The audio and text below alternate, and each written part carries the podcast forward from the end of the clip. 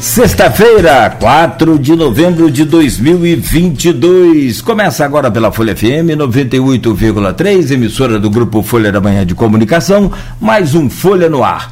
Deixa eu começar trazendo pela ordem aqui alfabética o bom dia do George Gomes Coutinho, cientista político e professor da UF Campus. Jorge, bom dia, muito obrigado pela sua presença, sempre importante e feliz por poder contar com, contigo aqui presencial, porque da outra vez a última foi por, por vídeo, né, conferência, aí fica mais. É, é aqui não, não tem o, o, abraço, não tem aqui as.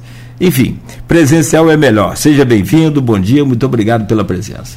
Presencial é melhor, até porque inclusive tem o café, né, de seu Cláudio Nogueira, que em casa você não ia conseguir fazer isso. Um bom dia a todos, né? bom dia aqui aos, aos colegas de bancada, né?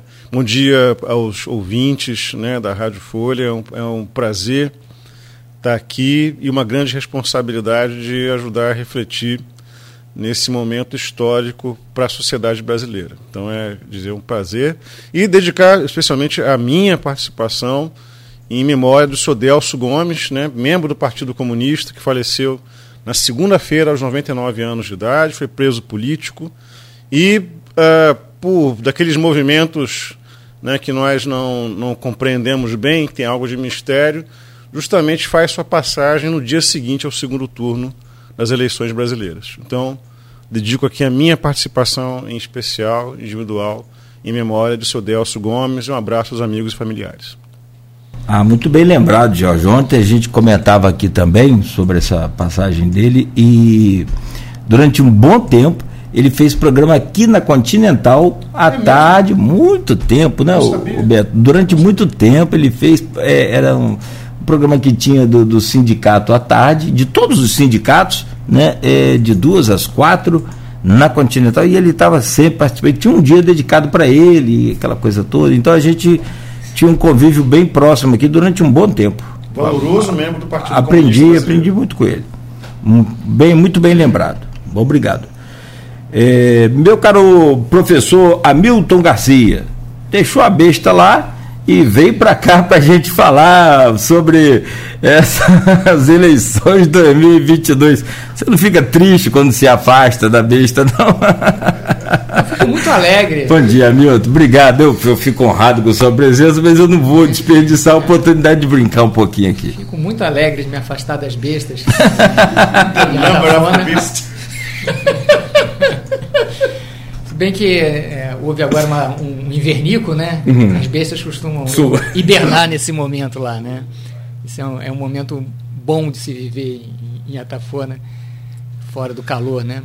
Quando as bestas afloram. É, mas eu, é um prazer estar aqui com vocês de novo. E eu vou aproveitar o, o, o gancho do. Seria um prazer também se fosse remoto, viu? Eu vou te, eu vou te confessar que seria também um igual prazer para mim se fosse remoto. É porque você... estava combinado ser remoto na terça-feira. O comandante aqui deu um experiente, experiente jornalista, deu um golpe jornalístico e disse que estava com ressaca eleitoral, marcou para hoje. Então aí desarmou toda a minha, minha combinação com o George. Né? A gente ficou realmente sem condições de. Mas eu quero aproveitar aqui o gancho do, do George e, e, então dedicar minha participação também. Não, não vou ser redundante, mas quero também é, dedicar minha participação a, aos mortos lá na, na Pelinca, né? como vítimas de uma de uma sociedade que se tornou né, muito violenta, né? e violência essa alimentada por um sistema é, judiciário e correcional que não funciona. Né? Então, as, as, as, penitenciárias deviam ser lugares de, de reeducação né, do, das pessoas uhum. que cometem crime, e elas são escritórios do crime, e aí a justiça agora resolve é, é, descarcerar né, e colocar no convívio social pessoas que deviam estar presas. Então, o que a gente mais vê aqui no nosso país é, são pessoas que, com um, um, um prontuário policial extenso, é, praticando crimes cada vez mais gravosos né? e, e contaminando a, a, própria convivência social. Então, era uma comemoração futebolística, né? em que você vai com a família. Então, não tem por que ter um, um tiroteio de facções no meio disso. Então, assim. Essas pessoas não deviam estar circulando. Né? Então fica aí a minha homenagem aos mortos dessa tragédia social brasileira, que é a violência. Perfeito. Não, perfeito. Muito bem lembrado também, muito bom. É, a sua lembrança boa pelo, pela tragédia. Bom, são 7h29. Deixa eu trazer o bom dia do Aloysio Abreu Barbosa, hoje na bancada conosco. Sempre importante, claro, necessária a sua presença. Luiz, bom dia, seja bem-vindo. Bom dia, Cláudio. Bom dia, Beto. Bom dia, Milton. Bom dia. Bom dia. Olhei para Jorge falando da Milton. Bom dia, Jorge. Bom dia, Milton. É, bom dia, sobretudo você, ouvinte, pelo streaming telespectador do Folha no Ar. Nosso bom dia a três categorias que sempre nos acompanham nesse início de jornada, de segunda a sexta. Os motoristas de aplicativo, os taxistas e aqui representado os professores, né, o magistério.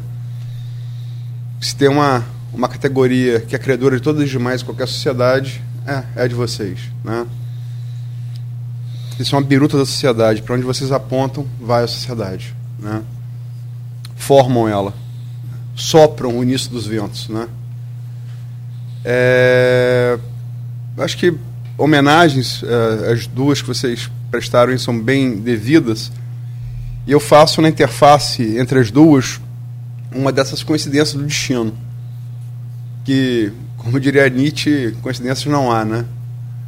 É, no sábado, o Flamengo foi tricampeão da Libertadores com um gol de Gabigol.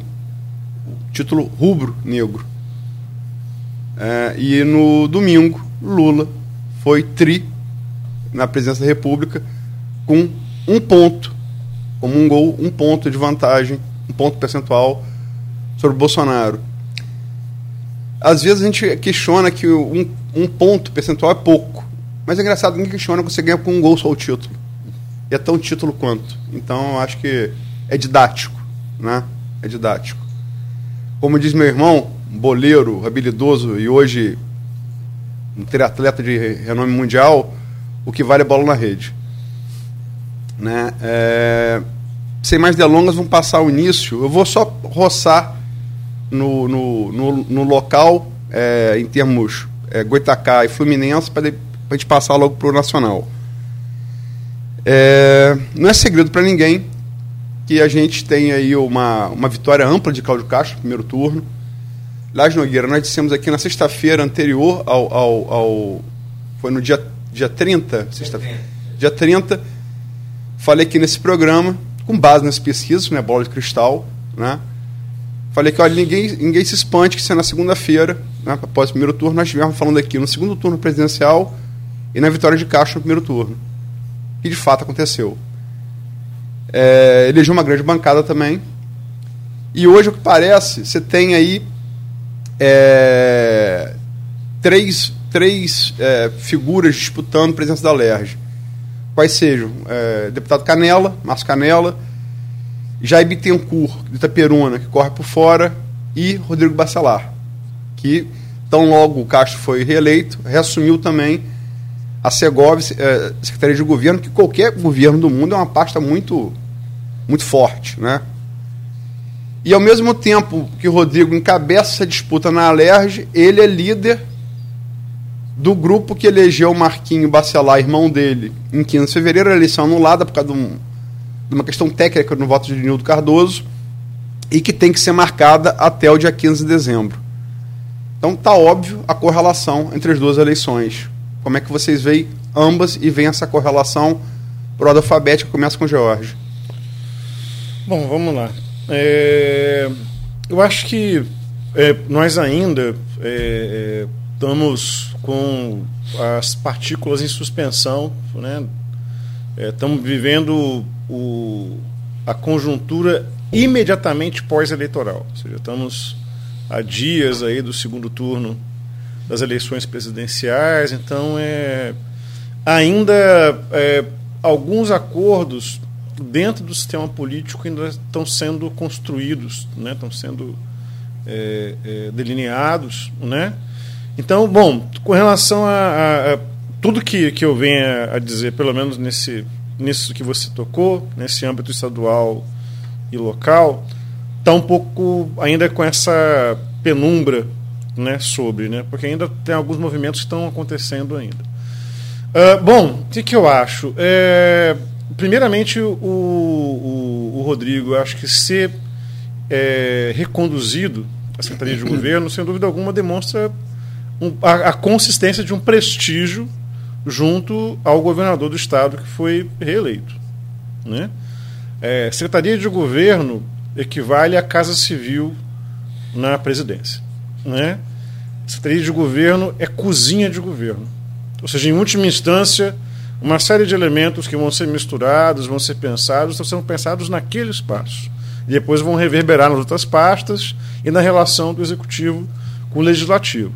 Neste sentido, né, aí acho que cabe a gente, eu vou dar uma resposta evasiva, né, é, ver como que os grupos na Alerj vão se posicionar né, e como que o governador vai se é, é, vai arregimentar os grupos políticos na Alerj e isso vai ter evidentemente uma, uma um reflexo, né, uma reverberação é, para definir quem vai ser o presidente da Alerj né, uh, em 2023. Então, eu nesse momento eu, posso, eu arriscaria dizer que o, o Rodrigo é um nome forte, sim né? até pela recondução dele à Secretaria de Governo. Com relação a, a, a Campos, eu acho que, e a presidência da Câmara, né? eu acho que agora nós vamos ter que olhar como que as elites políticas locais vão se reposicionar. Eu acho que, num primeiro momento, e posso estar sendo ingênuo, eu acho que nós estamos vivendo um armistício. Pelo menos nesses primeiros dias após o segundo turno. Né? Posso estar sendo ingênuo. Né? Estou sendo ingênuo, né, Luiz? então, é, o que eu acho também a mesma coisa vale. Né? Eu acho agora os grupos né, que estão em, em, em, disputa vão fazer suas reavaliações em termos de capital político e etc., fazer seus cálculos. Então vão aí para discussão e para disputa. Né? Eu acho, pelo menos, mais uma vez evasivo, né? porque eu acho que é, esses primeiros dias pós-eleitorais, eles ainda estão é, um pouco. No, é um processo de refazimento das elites políticas. Né? Claro que já as, as movimentações já têm ocorrido né, em, em, com alguma celeridade, mas eu acho que é um, é um processo um pouco de refazimento, de lamber feridas, né, de, de celebração daqueles vencedores né, e lamentar os perdedores e daí por diante. Vou repetir a pergunta a você, Hamilton. Só vou jogar um dado aqui para apimentar um pouco isso. É, eu fiz aqui, eu tinha informação, e fiz aqui o prefeito Vladimir Garotinho a pergunta na segunda-feira é, retrasada, e ele confirmou. É, um, Jorge disse sedimentação. Depois da eleição você tem que sedimentar as partículas, né? E nessa sedimentação, Bruno Dauari, eleito, né, pelo grupo de, de Vladimir, ele, ele, ele integra um grupo que está independente entre nessa disputa que eu falei, Canela, Jair e, e Rodrigo, de oito parlamentares. Oito, contando com ele, Bruno. Oito parlamentares é uma parcela considerável, não vence uma eleição, mas define a eleição. E que estaria. É, ele, o Vladimir disse isso aqui no programa, o próprio Rodrigo Bacelar ligou para ele que é candidato à presidência, querendo, logicamente, o apoio desse grupo de oito. E perguntei a ele, Vladimir, se, é, se isso pode ser um escambo, né? Se eu te apoio aqui na LERJ e a gente compõe aqui na mesa. Estou jogando isso porque é um dado concreto. O prefeito confirmou a informação que eu tive, ele confirmou. Como é que você vê isso? Você acha que isso pode alterar essa correlação? A LERJ Câmara? Bom, o, faz parte né, do jogo é, político, esse tipo de, é, de barganha. Certamente isso é, não anula o fato de que é, haverá uma disputa local, é, sempre por voto, né? porque independente de qualquer acordo, de qualquer coalizão, a, a disputa local é sempre a hora da verdade, né? a hora de você medir o, o prestígio das máquinas, né? das lideranças Agora, é, não obstante isso, é, os grupos vão tentar se compor é, de modo a obter aí um, um, benefício mútuo, né? o que é o apoio a, a determinado eh, candidato na LERJ e a pacificação, por, por hora, aqui da, da, da litigância na, na Câmara de Vereadores. Acho que isso é plenamente viável, mas isso naturalmente não, não é, significa é, o fim das hostilidades. Né? É só uma, uma mudança é, de tom bem-vinda, né, em função do fato de que é, isso é uma anomalia, né, uma, uma disputa onde, como a gente já cansou de, de debater aqui, uma disputa onde os temas da cidade estão ausentes, né, é um mero choque de placas tectônicas políticas, né? Então isso desgasta muito, não desgasta só a prefeitura, desgasta também a Câmara, desgasta a classe política, né?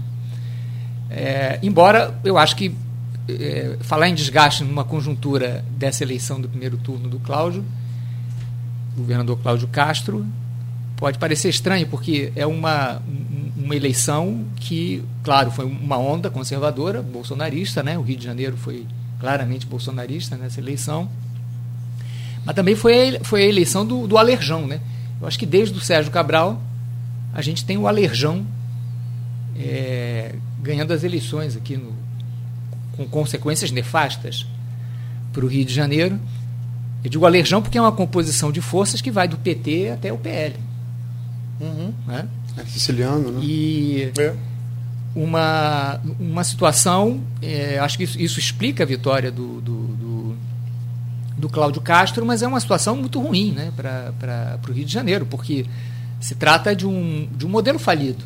Né, um, um modelo que levou à prisão a totalidade do, do, do Tribunal de Contas do Estado, né, levou a, a, se não me engano, também a prisão do, do PGR, do, do procurador do PGE, né, do procurador-geral aqui é, para não ele, falar do próprio governador, né? vários governadores. Desculpe, mas é só para é, ser fiel ao dado, ele já estava fora da. Já estava afastado. É. Mas ele foi condenado. Sim, mas foi, foi de fato. É, por crimes praticados né, enquanto procurador.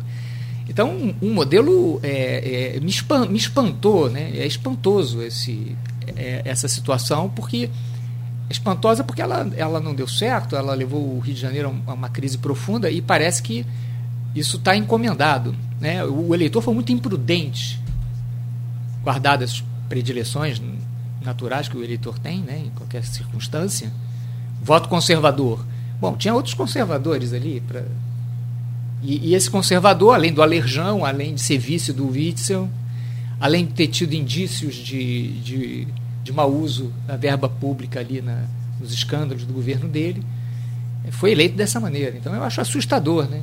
que o, o eleitorado do Rio de Janeiro é, tenha se colocado é, nessa posição muito arriscada, né? Uhum. De, de é, é, é que a gente não é só isso não é assim uma, uma, uma coisa que aconteceu ineditamente. Isso aconteceu em campo já em 2000 e, em 2004 também, né? Na eleição de 2004, quando o, o, foram punidos lá os os, os dois grupos foram punidos pela justiça eleitoral e na, e na, eleição suplementar de 2006 o povo de Campos também botou de novo os dois grupos para disputar o, o, a eleição com consequências também que, que não foram boas para é, a cidade, uhum. né?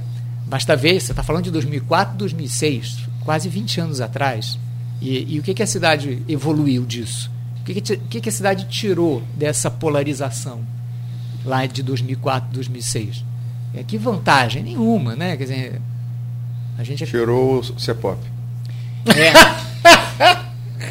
é, tirou. É, algumas, prático. É, mas algumas coisas, é. Você vai ser capaz de apontar várias coisas que tirou, mas enfim, um, um resultado que depois acabou desaguando no, no, na crise do petróleo, né, o desastre da, da gestão do, do Rafael, e agora uma reconstrução. Quer dizer, então essas coisas é. demoram 20 anos mas aparece. Então eu achei, achei uma imprudência. Para falar imprudência, eu achei também nacionalmente uma imprudência a eleição do Lula e a disputa entre o Lula e o Bolsonaro. Né?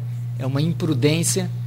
Dois. Também não falta conservador, não tinha, não tinha conservador, tinha progressista na eleição. Será que o eleitorado não é tão bipolar assim que não consegue olhar para o lado e ver que que tem outros conservadores, tem outros progressistas que não, não foram condenados pela justiça, descondenados, ou, ou que é, é, não, não, não, não fazem mau uso dos cargos públicos que exercem, mesmo que seja no legislativo, né?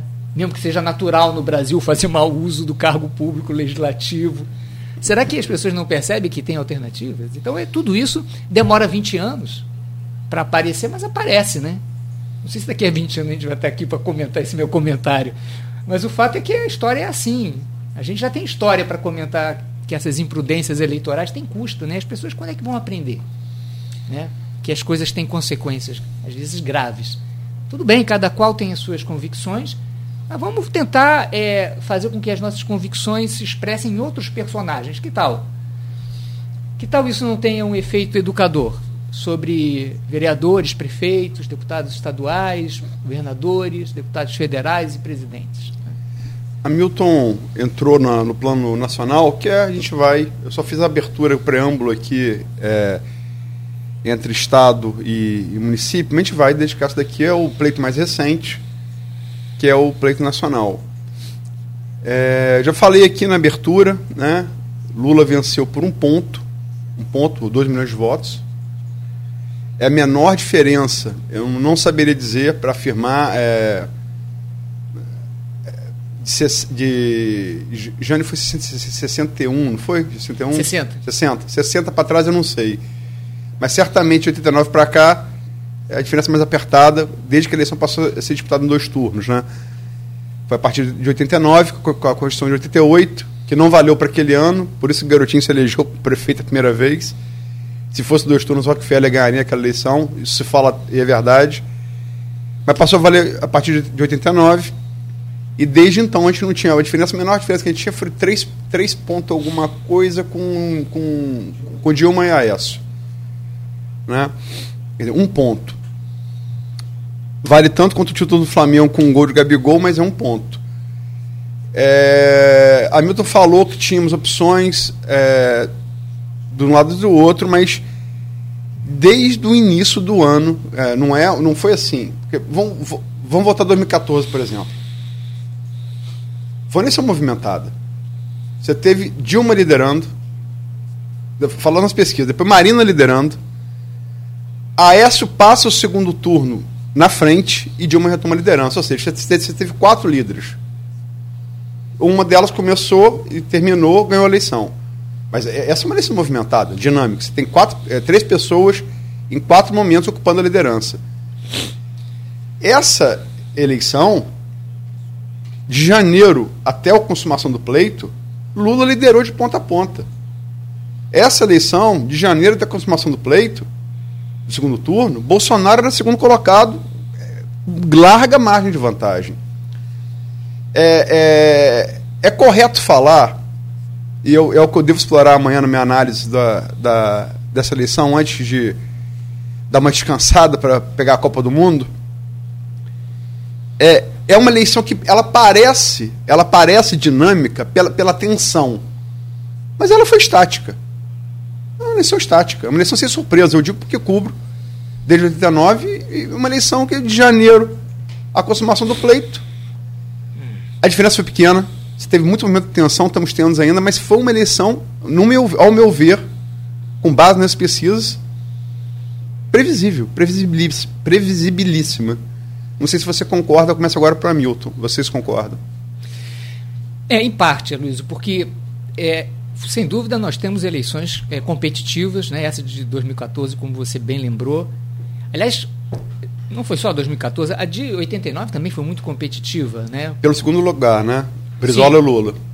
E o Covas, o Covas uma, época, uma hora chegou a ameaçar. Eu digo assim, é, ali, uh, ah, 89, já fazia cinco anos da redemocratização, né? foi a primeira eleição direta para presidente. A situação era muito grave, uhum. né, em termos econômicos e políticos. Né? O, o, o vice, é, o vice-presidente conduziu o país à redemocratização, consolidou o processo de transição, e foi o grande mérito do, do Sarney.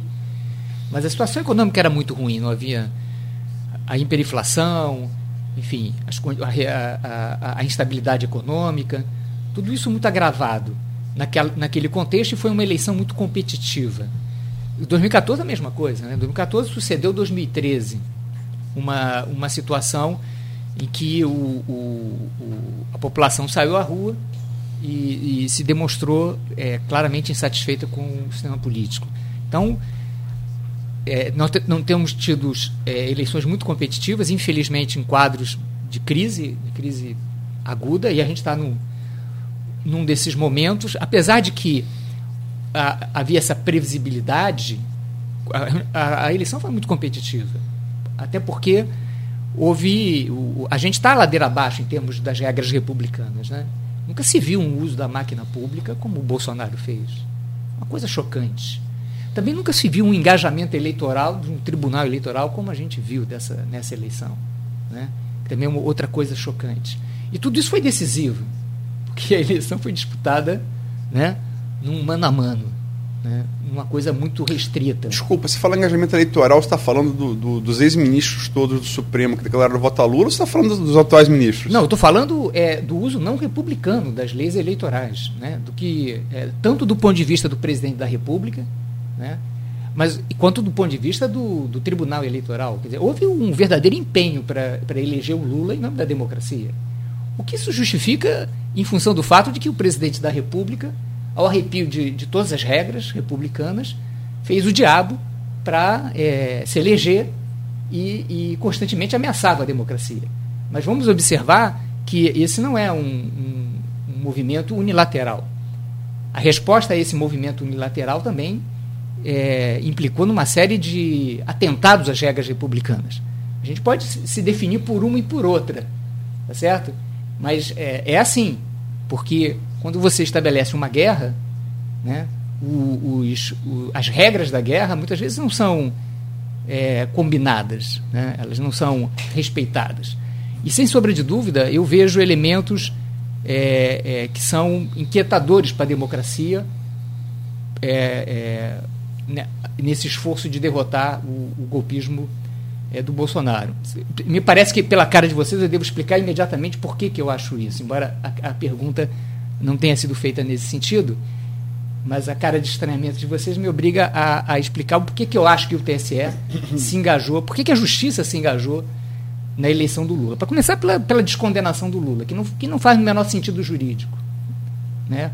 Ele é um, um presidente que foi é, é, condenado por três instâncias judiciais e o, o STF, quando é, descondena o Lula, descondena depois dele preso, mais de um ano depois dele preso, depois de ter reafirmado que Curitiba era, era o foro da. Eu posso fazer só uma parte para o ouvinte? A gente tem que ter cuidado porque há realmente uma interface entre Supremo e TSE. Mas não, isso não é a ciência exata. Não, claro. A, a chamada descondenação se deu no STF. Você está falando de uma ação do TSE. Pois é, eu estou fazendo uma conexão agora com o Judiciário. Né? Sim, porque, de maneira geral. É, até porque o TSE é, um, é, um, é, é guiado pelo STF, né? geralmente são os, os membros do, do, STF que. Mas também que... tem membro do STJ. Sim, tem. É um, é um colegiado. É, é um colegiado muito mais é, amplo. Amplo e, e, e, isso, infelizmente, no Brasil não significa que, que haja maior controle ou que haja maior qualidade. Infelizmente, a gente viu no episódio da absolvição da chapa Dilma Temer comandada pelo mestre da política, Gilmar Mendes, né? apesar de o juiz é um mestre da política, né? um mestre maquiavélico da política, a gente viu ali como foi absolvida uma chapa por excesso de provas. Né? Excesso de provas para condenar a chapa né? naquela conjuntura. Isso dito pelo, não por mim, mas pelo relator do próprio processo, né? o, o Benjamin, é, agora esqueci o sobrenome dele. É, então, é, Ali, ali se mostrou claramente um, um TSE mais preocupado com o contexto, a conjuntura política naquele momento, do que preocupado em justificar a sua função de fazer valer as regras republicanas da disputa eleitoral. Então, ali já está instalado um problema. Mas voltando ao, ao, STF, é, a única coisa que explica aquela é, descondenação do Lula é exatamente a ideia de que ele era o único elemento capaz de enfrentar o Jair Bolsonaro e a ameaça que o Jair Bolsonaro significava para a democracia brasileira. E o problema é que não parou aí. O problema é que no TSE, no processo da própria eleição... Na sua opinião, então, se foi doloso, não foi técnico? Não, absolutamente doloso, político. Foi uma decisão política do, da alta corte da República, com todas as consequências que isso tem para o futuro. Quer dizer, porque num contexto, naquele contexto, é descondenar para enfrentar a ameaça bolsonarista. Mas em termos é, republicanos, significa que qualquer coisa, qualquer é um descredenciamento do modus operandi da justiça brasileira, porque é um processo totalmente legal. É, os argumentos usados não, não invalidaram as provas e nem invalidaram o devido processo legal. Né? Apenas macularam o processo é, do, do, posicionamento do STF em relação a todo o processo. Quer dizer, o, o, a justiça saiu descredenciada e saiu machucada desse episódio. Agora, o TSE como entra nisso? É, me parece que é, para enfrentar o, a máquina de propaganda e mentira do, do, Bolsonaro, que não é uma máquina qualquer, né, é uma máquina que supera muito a máquina de mentira e de propaganda do PT, né, eles aplicaram um remédio cuja dose foi exagerada e avançou para a censura prévia, tanto cultural quanto jornalística. Né. Fala você o caso olhar... Jovem, Jovem Pan que está falando. Não, Jovem Pan não, porque a Jovem Pan é uma anomalia, né? Porque a Jovem Pan é uma rádio, fico eu vi que ouvindo o Nogueira, todo preocupado durante a campanha, porque não pode citar esse ou aquele, porque existem regras que da, da rádio que, que inibem e tem multas e tem processos complicados. E a Jovem Pan é uma rádio partidária. Então eu não falo da Jovem Pan, porque, pelo menos pela, pelo eu não, não sou ouvinte da rádio da Jovem Pan, mas por, pelo pouco que eu via da Jovem Pan, me parecia que ali não era uma rádio é, é, vocacionada, não respeitava a, a, concessão de ter uma certa imparcialidade, uma certa pluralidade. Posso estar enganado, posso, mas não me parece que seja o caso dela. Mas é o caso, seguramente, do, do, do Correio do Povo, a matéria que foi censurada, em que o Correio do Povo anunciava a interdição do sinal da CNN na Nicarágua, e a matéria fazia uma associação entre as medidas ditatoriais do ditador da Nicarágua e o PT e o presidente Lula. Daniel Ortega. Em função do fato de que, não só do Foro de São Paulo, como o PT, desde os anos 90, abriu mão da sua posição crítica em relação à ditadura soviética, em relação à ditadura cubana e passou a, a se solidarizar com esses regimes totalitários, com os, dos quais o PT era crítico nos anos 80, né? porque o PT, quando nasce nos anos 80, nasce exatamente criticando essa herança totalitária do Partido Comunista brasileiro. Né? E o PT era crítico do totalitarismo soviético e cubano, né? e era crítico também do populismo é, é, brisolista e do populismo comunista, porque os comunistas tinham se associado ao PTB. Então, o, é, e foi censurada a matéria porque é, se dizia que é, havia uma associação indevida.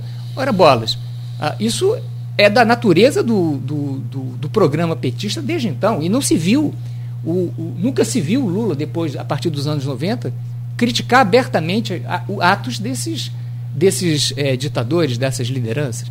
Então, como não, como não é possível fazer uma associação entre a, a política é, do PT e a política desses regimes? Então, isso é uma coisa. A segunda coisa é o, a, a própria proibição da produção do Brasil Paralelo né, sobre a facada no, no Jair Bolsonaro. Certamente ali ia sair uma série de narrativas mirabolantes sobre né, teorias da conspiração, etc. Mas vamos lembrar que em 2018 o PT também lançou um documentário sobre o processo da, do impeachment da Dilma, também eivado de dilações né, fantasiosas sobre o, o, chamado golpe da Dilma, né, que todo mundo sabe foi um processo devidamente legal, baseado em crimes orçamentários e tributários praticados é, pelo governo petista e que, no entanto, foi lançado em 2018. um pouco, uma, uma um, pouco, um pouco mais, com um pouco mais de antecedência e não foi proibido. Então eu pergunto, se você pode criar narrativas fantasiosas sobre o processo da Dilma, por que você não pode criar narrativas fantasiosas em relação à facada do Jair Bolsonaro? Quer dizer, não faz sentido. É, é, censura prévia. Para o horário, a gente tem Vou passar para outro bloco ainda, deixar o, o Jorge também passar a palavra a ele antes. Se desculpe eu me alongar, mas é porque eu senti uma certa consternação de vocês em relação à minha posição, então eu fiquei na obrigação não, de explicar. Não, não há consternação. É, não há consternação. Uma certa surpresa. Não, não também não. Não, não só não. lendo o que você escreve, não. não. Com esse pensamento, não. Inclusive, o que você escreveu no seu artigo sobre o terceiro turno, publicado na Folha no dia seguinte à eleição. É, Acho defendendo que, esses é, pontos de vista. É, sim, então estão ali os seus pontos de vista. É, eu só gostaria de ser. É, porque esse debate é amplo, é amplo. E dá um programa, um programa à parte, né? E a gente tem vários pontos para abordar aqui. Eu só para passar a bola para o George, é, essa coisa da culpabilidade ou não é uma coisa para jurista. Acho que nenhum de nós aqui tem, tem, tem preparo técnico para avaliar isso. Pode, podemos dar opinião, como todo mundo tem. Mas me parece fato é, que houve uma promiscuidade entre juízo e parquê no julgamento de Lula. E esse, além da questão técnica do foro, foi um motivo para anulação do processo. E me parece, isso me parece independente de inquestionável. Quando é, o, o, magistrado revisa a peça da acusação, Montesquieu foi, foi ferido de morte aí. Né? Você não tem mais separação entre poderes. Ah, o, o, o povo, que é o, que é o, o parquê, o Ministério Público, com o Judiciário, eles estão. Não há divisão. Né? Eu se acho... você me permite só uma observação, Jorge, desculpe. Mas isso ocorre numa circunstância em que os crimes cometidos é, e que estão sendo apurados em primeira instância, num país que não tem nenhuma tradição de, de apuração, nem de punição em primeira instância, porque aqui a impunidade está baseada no, no, no, devido processo legal até o final, até a, a terceira instância, é o fato de que os, o, o processo todo girava em torno de presidente dos poderes. Quer dizer, não há no manual jurídico nenhuma previsão né, de que você vai apurar crime com o presidente dos poderes.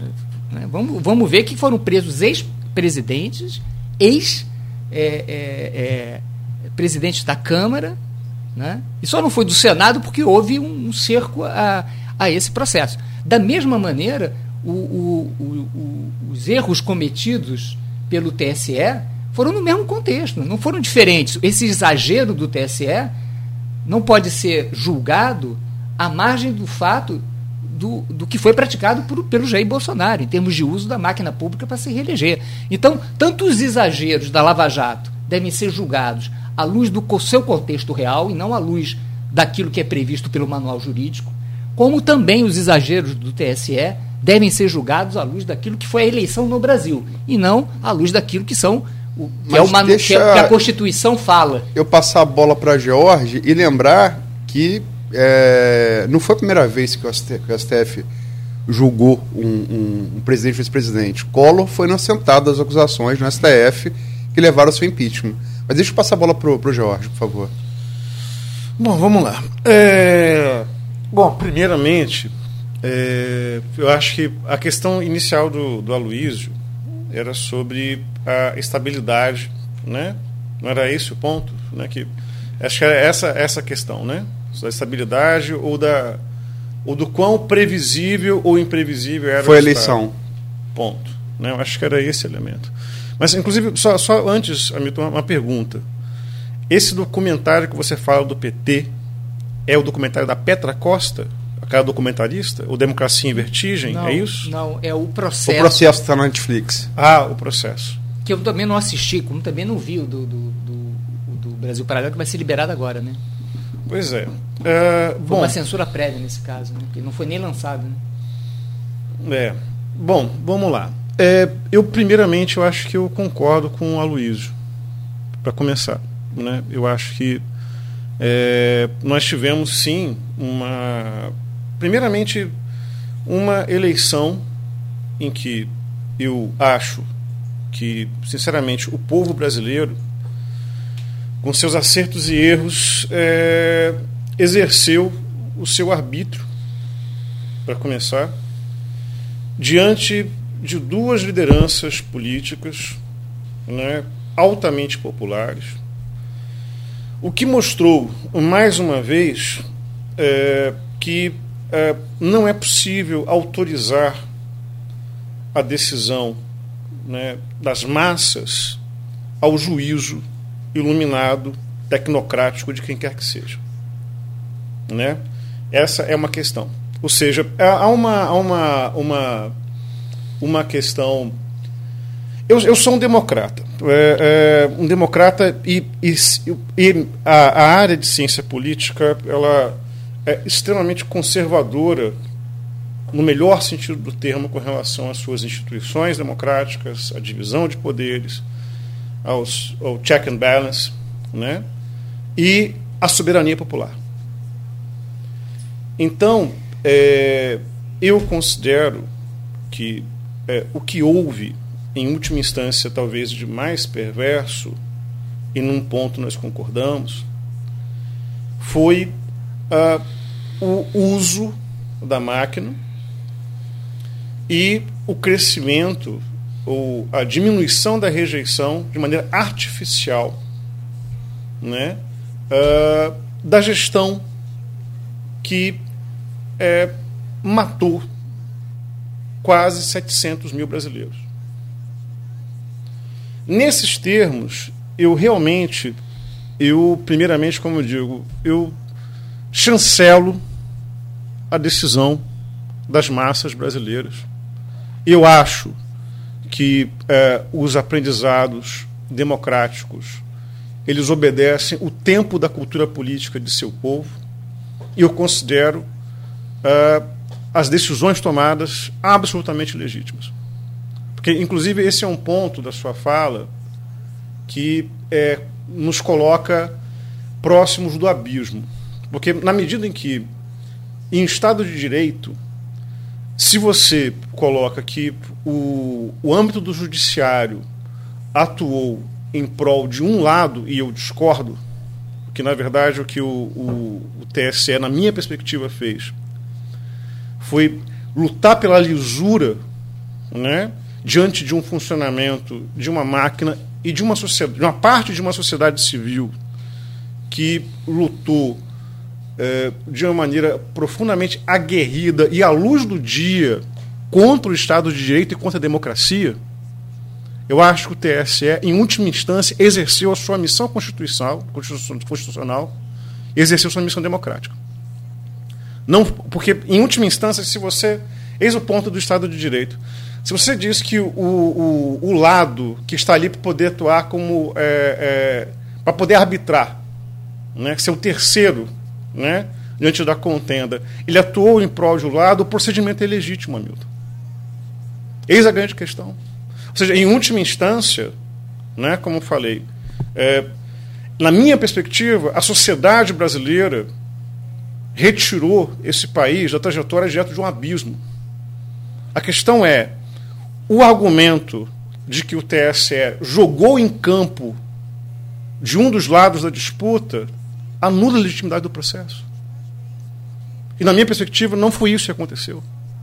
Não, não somente na minha perspectiva, eu acho que uma parte importante dos juristas desse país, inclusive, referendam a, a, a, o que aconteceu nesse país. O sistema internacional referenda o que aconteceu nesse país. Né? Então, quer dizer, é, aí retornando, então, né, é, eu acho que o que houve, né, o problema não está na decisão das massas. As massas elas vão arbitrar, vão tomar suas decisões a partir dos elementos que esses possuem, a partir de seus interesses são legítimos. Nesse sentido, não há elite iluminada tecnocrática que deve dizer o que é melhor ou o que é pior para essas massas. A gente pode fazer, em última instância, discutir criticamente e publicamente o que tá, tem sido colocado, né? E ok, isso faz parte das regras do jogo, isso faz parte da construção da opinião pública. Mas agora, em última instância, o que nós tivemos, que se acha que houve algo antidemocrático, é a construção de um sistema de desinformação que, inclusive, está o Brasil Paralelo. O Brasil Paralelo, inclusive, tem que ser profundamente investigado com relação a uma série de ações dentro né, dos sistemas de desinformação, inclusive de manipulação no âmbito da, da de YouTube, etc. Né? É, e aos desserviços que esse grupo tem feito à democracia brasileira e à opinião pública brasileira.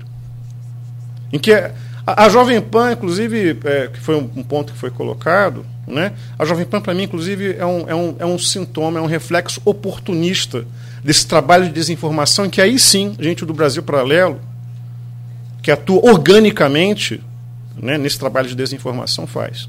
Até que no dia seguinte à, à, à eleição, o, o proprietário da, da Jovem Pan, o Tutinha, né, resolveu demitir, fazer uma, uma, limpa né, de seguindo justamente o oportunismo que, que ele demonstra né, é, é ter, demonstrou ter durante todo o governo Bolsonaro e demonstrou ter com a derrota do governo Bolsonaro. Então, enfim, é, eu particularmente, eu acho que eu é, reitero, sim, concordando com a Luísa, que nós tivemos uma eleição previsível, tá? Uh, o que nós tivemos, sem dúvida alguma, é, de mais absurdo, inclusive que é o produto direto do lavajatismo, o que ficou de legado é o orçamento secreto e o desmantelo dos mecanismos de controle social sobre orçamento, etc.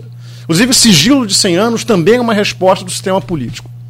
Né? O que nós tivemos do legislativo foi isso. Né? Agora, para mim, o procedimento foi democrático e sim, o TSE cumpriu a sua missão constitucional e democrática, em defender inclusive o próprio Estado de Direito. Eu acho que agiu dentro desse campo. Se você me permite, é, o, o... É, é, a gente tem que. É, é pode, eu queria pode... bagunçar um pouco a sua pauta aqui. Não, podemos retomar no próximo bloco, senão Tudo Nogueira. Tá. É, sem... Eu só queria lembrar, uhum. eu comecei fazendo metáfora sobre o, o, o Flamengo, né? O final da Libertadores. Comecei a abrir fazendo isso, falando isso, né? Eu só acho que a gente tem que ter cuidado para não dizer que foi expulsão de Paulo Henrique que Paulo Henrique foi expulso porque deu, deu um carrinho a Elton Lucas, tinha tomado um amarelo e foi punido por isso. Foi isso que deu o título ao Flamengo? Tem que ter cuidado com o que ele está falando. Eu só acho isso. Né? Não, foi, não foi o gol de Gabigol, foi expulsão de Paulo Henrique que deu o título ao Flamengo. A gente sabe que numa partida tudo isso está conectado, né? Ah, temos que ter cuidado. Os efeitos psicológicos da expulsão, ah. né? os efeitos táticos, você sabe muito bem. Ou seja, o, jogo, o, né? o, carrinho de, de Paulo Henrique é Elton Lucas não foi, o, não foi o carrinho que provocou a expulsão dele? Foi uma predisposição do juiz em favorecer o Flamengo? E aquele negócio, né? É, é, tinha aquela, aquela pichação antiga, como é que é? é que provoca a maremota? Sei lá, canto provoca a maremota. Né? Vamos lá. Vamos lá. São 8 horas 11 minutos. É, podemos até, quem sabe, numa outra oportunidade também, trazer esse, essa pauta assim com juristas e a gente é, bater acho, um papo, acho, acho legal. Essa pauta funciona melhor com juristas. Porque, Olha, eu acho que tem porque, uma questão sabe política, mas vamos Sabe o que que acontece? Por que, que isso não é uma discussão jurídica? É, não, e já me, aí já me remete também, aí não, não, não vamos discutir isso agora, eu tenho que fazer o intervalo, mas quando você é, é, é coloca essa posição com relação ao judiciário, já me remete imediatamente de 2018, onde Moro libera a delação de Palocci no dia 2 de outubro faltando cinco dias para a eleição. Então aí você faria Delação um... que ele não aceitou no juiz da ação penal. E que depois não aceitou. Então assim. Não, foi... ele já não tinha aceito. Foi que depois não. Aquela delação ele não tinha aceito.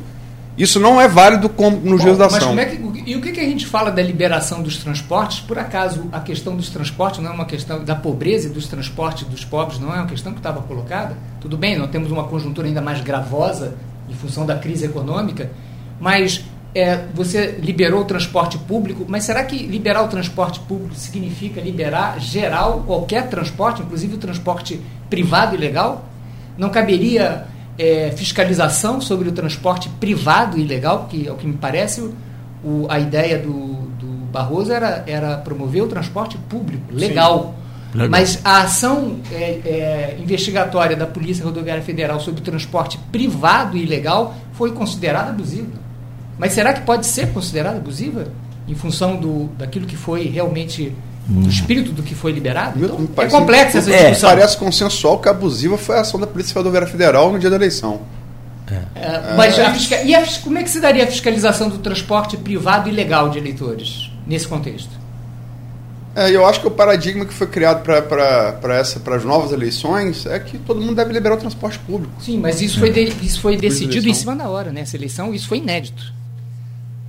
Assim Porque como... se apostou na abstenção como é. fator que poderia então, levar à eleição de Bolsonaro. Exatamente. Exatamente. Foi a necessidade de derrotar o golpismo do Bolsonaro. Agora, isso tem. Hum. O problema é que isso tem implicações é, é, permanentes a partir de agora. Mas vamos no próximo bloco, vamos lá. não quero atrapalhar o Bom, Nogueira. 8, não, 8 horas e 13 minutos. Aí vai levantar também a questão dos 42 bilhões do Auxílio Brasil, também no meio da eleição, onde é. é... Isso que tá em tela, né? É onde é extremamente, para nós, um, uma novidade é, que a gente acompanha a eleição há muitos anos, onde nunca vimos. Escandalosa. Escandalosa, no mínimo. Só para o ouvinte é, acompanhar o programa e para quem está em casa agora, nos acompanhando. Em casa, no rádio, me refiro, né? Quando eu falo em casa, eu me refiro ao rádio. Para quem está pela internet também, vamos tentar controlar um pouco mais o tempo para que fique aí equânime para os nossos convidados, né, que eles possam expor aí os seus pensamentos né, de forma igualitária em, em tempo. É, deixa eu voltar aqui então ao pediu a Luiz Abreu Barbosa para abrir essa, esse bloco de, de agora, Luiz, por gentileza. É, vamos lá. Eleição, o resultado sai. Falamos aqui, sobejamente conhecido, é, confirmada a vitória de Lula. Foi. Eu me lembro que lá no grupo, Jorge saiu, mas é, você faz parte. Quando, já com 90 alguma coisa, eu falei: acabou a eleição, está tá dando projeção, projeção estatística. Falei que ia ser 2 milhões de votos, isso, 90%. Dá para projetar pelas tendências de apuração e os estados que faltavam. Acabou a eleição. Lula presidente, eleito. Já no domingo começa o movimento de fechar a estrada. Começa no domingo, muito rapidamente. Na segunda-feira se alcança um quadro de paralisia do país, né? um direito de vir é, desrespeitado, bens perecíveis, remédios, pacientes oncológicos, pacientes de, é, de hemodiálise, quer dizer, implicando risco de vida. E é, na terça-feira, o procurador é, de geral de Justiça de São Paulo, o Mário Sarrubo, afirmou textualmente, chamou esse movimento, textualmente, abre aspas, uma, uma organização criminosa contra o Estado Democrático de Direito no Brasil, fecha aspas. Essa mesma classificação foi endossada ontem em cadeia nacional pelo presidente do, do TSE, ministro Alexandre de Moraes. Vocês concordam que isso, isso é, é, ultrapassa o direito de protestar e passa a ser crime, e segundo Alexandre de Moraes disse ontem, vai ser investigado, porque há, há vários relatos, né? A Polícia Rodoviária Federal, por exemplo, os, os patrulheiros, PRF, há quem diga como Otávio Guedes, que não é a Polícia Rodoviária Federal, é a Polícia Rodoviária do Flávio Bolsonaro. E quem indicou o atual diretor foi ele, depois, depois de fazer sua segurança pessoal aqui no Rio de Janeiro. É, em vez de chegar, é, no lugar de chegar lá para é, tentar desobstruir as, as pistas, estavam organizando a interdição. Tem vários depoimentos de caminhoneiros dizendo que estavam ali amando do dono do caminhão, das empresas, e não por vontade deles. Dezenas de, de, de, de relatos. Vocês concordam que o limite é, do protesto, do choro do perdedor, júri esperneante, que é uma coisa normal, é, foi ultrapassado, a gente passou a ter configuração de crime. É, começa agora para Milton. Esclarecer que o, o, concordo plenamente, apesar das ilegalidades cometidas pelo presidente da República e pelo TSE, o fato é que as eleições transcorreram, não houve fraude nas urnas, a vontade do eleitor se expressou em meio a essa confusão. Né? O eleitor não tem culpa das ilegalidades cometidas pelos defeitos do, do, do nosso é, da, da, nossa é, configuração republicana. Então, eu não estou aqui de, de, maneira nenhuma questionando a, nem a vitória, nem a validade das eleições. Só estou chamando a atenção é, para as consequências duradouras das legalidades cometidas e toleradas, porque essas ilegalidades cometidas pelo presidente da República são cometidas desde o início do governo Bolsonaro e permitidas pelas, pelo parlamento e chancelada pelo parlamento, inclusive antes do, do orçamento secreto, certo? Vamos lembrar a quantidade de pedidos de impeachment que estava na mesa do Rodrigo Maia. Mas eu quero falar é, um pouco sobre a questão aqui levantada pelo. De um modo, de eu, modo eu, algum. Eu só queria empreender, porque senão, se a gente começar a ter. A gente, eu queria empreender Sim, a, a questão objetiva das estradas. Per, perfeito. Não, a, a, questão objetiva das estradas é, é, é, sempre, é simplesmente o que vale para o MST, vale para os bolsonaristas. Né? O, as, o, o, o ir e vir e as consequências do ir e vir têm que ser preservadas, né? que é a economia, que é a, a, as urgências sociais. Quer dizer, não é justificável. Isso foi totalmente legal, essa paralisia. É, é crime, golpista, portanto. É golpista. Me parece que é, é, é, faz parte e, e, foi consertada. Como, aliás, também fazia o MST, embora com as suas pautas Eu acho que a única vez que eles é, tentaram uma, uma orquestração golpista desse tipo foi no impeachment da Dilma, né, que eles tentaram também bloquear estradas, né, mas foram mal sucedidos. Né, não havia não articulação. me lembro de bloqueio de estradas É, nesse houve, nível, houve não. alguma. A grande greve dos caminhoneiros. Não, não, não foi, no, não foi, não estou falando do movimento dos caminhoneiros, estou falando do movimento do MST, é, é, naquela resistência, estavam no Palácio resistindo ao golpe contra Dilma e houve mobilizações também de bloqueios, como eles faziam, bloqueios em estrada. Hum, Não me Mas, lembro. é, Se você tiver foi- viajar um paralelo, eu vou botar que foi no afastamento de Rosinha, que militantes de Rosinha de qualquer fecharam maneira, estradas de em qualquer campo. maneira, a gente se lembra que era banal, é, durante os governos petistas, a, a, a, a- paralisia é, o, do, de, de estrada. Mas, enfim, está chegando, é, o meu tempo está acabando, então eu só queria é, deixar claro que é, não, não cabe, não, não é uma pretensão é, tecnocrática do cientista político dizer que o povo vai votar. Agora, é uma obrigação é, profissional do cientista político dizer quais são as consequências do voto. né? Então, naturalmente, o povo tem direito a votar em, em quem quiser e fazer a escolha que quiser. Mas é, é forçoso profissionalmente dizer que as escolhas que foram feitas 20 anos atrás têm consequências. Como eu citei no caso da polarização aqui em Campos, entre as duas. Quer dizer, aí- e que também não pode ser debitada apenas ao eleitor. Tem- também temos que levar em conta que o eleitor está é, num quarto escuro, em meio a um nevoeiro e a, e uma zoeira danada. Não estou também culpando a- em absoluto o eleitor.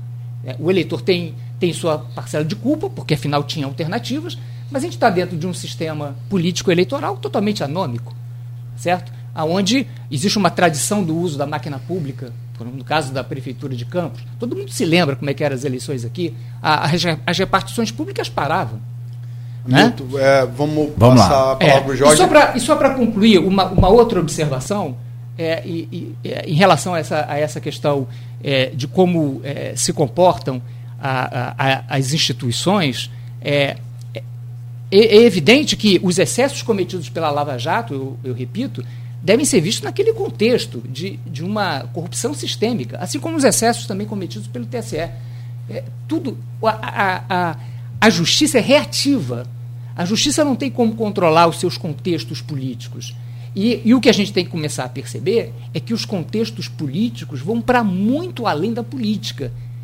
Eles têm repercussões profundas nos aparatos burocráticos legais do Estado, inclusive nos desvios que foram observados em relação à Operação Lava Jato e agora em relação ao TSE.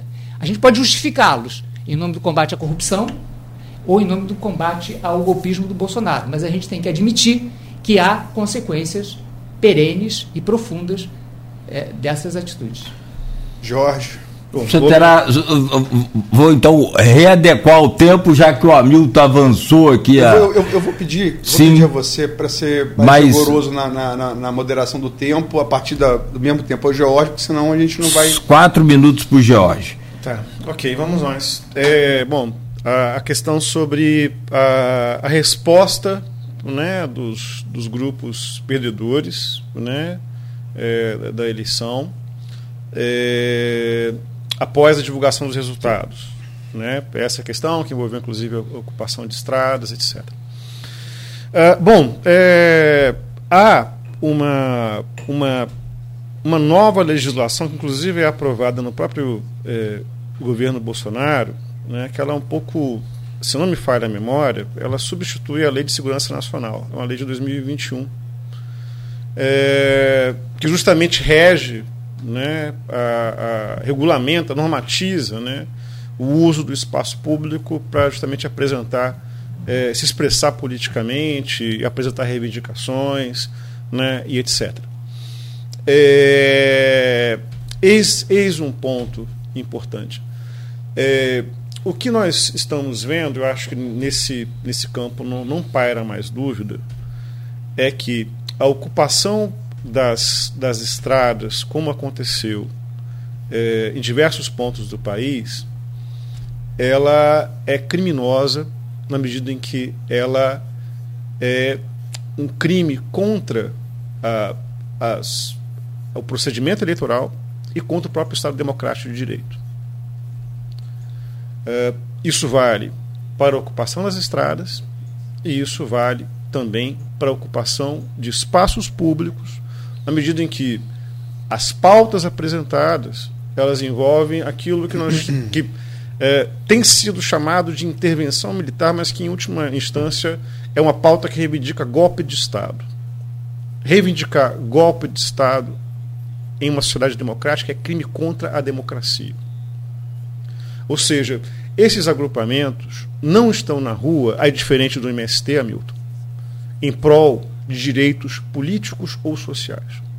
No caso em particular, no movimento dos trabalhadores rurais sem terra, invariavelmente as ocupações que você iguala né, entre golpistas e movimentos sociais, como a mesma coisa, né, o movimento dos trabalhadores rurais sem terra vão à rua reivindicar algo chamado reforma agrária, que é uma bandeira social do século XIX.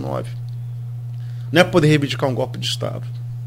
O que estamos vendo nesse momento, em frente dos quartéis, nas rodovias, é uma reivindicação, uma pauta por um golpe de Estado, pela não aceitação do resultado eleitoral e contra o voto de mais de 60 milhões de brasileiros, que, como inclusive nós já conversamos, você reconhece também como legítimos, a despeito das suas discordâncias com relação a procedimentos adotados pelo TSE, mas a gente reconhece como votos legítimos. Então, é este o ponto que está aqui em discussão. Então, sim, né? Uh, o que nós estamos vendo, inclusive, é, aparentemente, há elementos. É, que, inclusive, é, é, era um pouco jogada que nós estávamos prevendo já, até mesmo pela articulação de determinados grupos empresariais né, em WhatsApps e Telegrams e afins. Né? Uh, e, além disso, eu para poder agora finalizar, para não alongar muito mais, é, é chocante né, que, inclusive, é, a imprensa golpista, trumpista, o pessoal da Fox News tenha noticiado que Joe Biden e a CIA teriam ajudado a fraudar as eleições brasileiras de 2022. Então, é esse o contexto que nós estamos discutindo. Né? Ou seja, há elementos é, nacionais, sem dúvida alguma, que entram numa pauta de golpe de Estado e crimes contra o Estado Democrático de Direito, e inclusive algum tipo de reverberação da turma do Steve Bannon fora desse país. Então é algo que me parece bastante diferente no movimento dos trabalhadores rurais sem terra. Obrigado, Jorge. Vamos lá, vou fazer, porque, Hamilton, são 8h38. Tem, tem pauta ainda que a gente anunciou e nem, nem começamos, começamos a cumprir ainda. Vamos lá. É, o que esperar do governo Lula 3, muito se discute se vai ser Lula 1, se vai ser Lula 2, Dilma 1, Dilma 2. Diante, como você falou aqui, é, é verdade, um Congresso conservador, Bolsonaro de 28 vagas do Senado fez 20, é um feito é, insofismável, como é a vitória de Lula. A vitória de Bolsonaro na Casa Alta da República é um feito insofismável, que vai ficar registrado, né? É onde esse debate do STF constitucionalmente tem, tem que ocorrer, é onde pode haver impeachment de ministro do STF, não é em maluco agarrado em caminhão na estrada, é lá no, no, no Senado.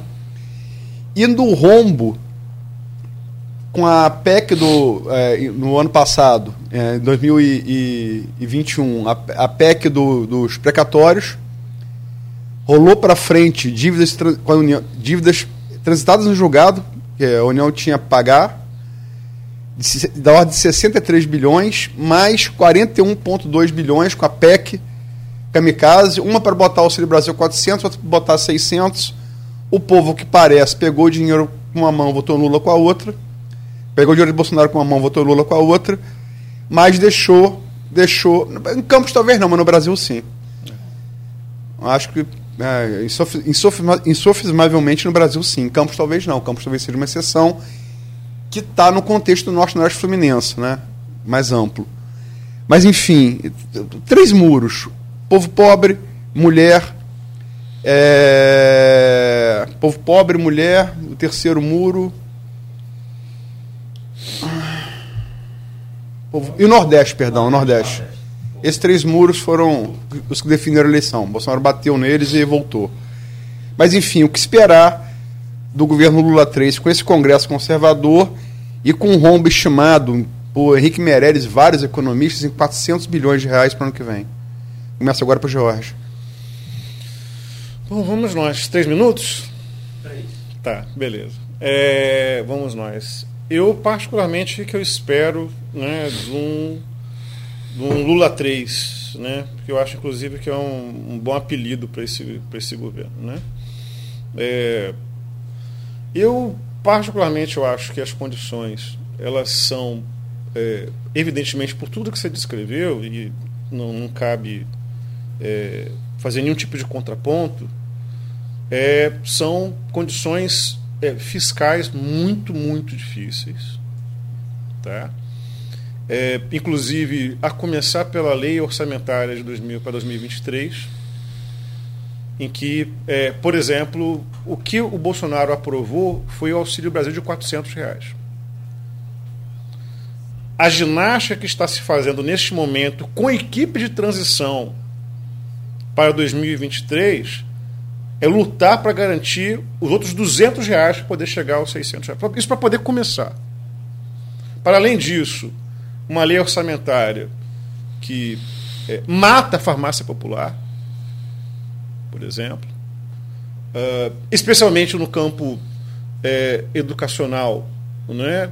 mingua de uma maneira é, ainda pior do que nós já vivenciamos no âmbito educacional, né? é, previsões de recursos orçamentários. Então, eu acho que, na verdade, Lula 3, Lula 3 vai ter talvez dois anos de governo, porque vai ser um ano de 2023 bastante é, é, morto em termos de movimentos, até mesmo orçamentários. Uh, talvez comece uh, em 24, né?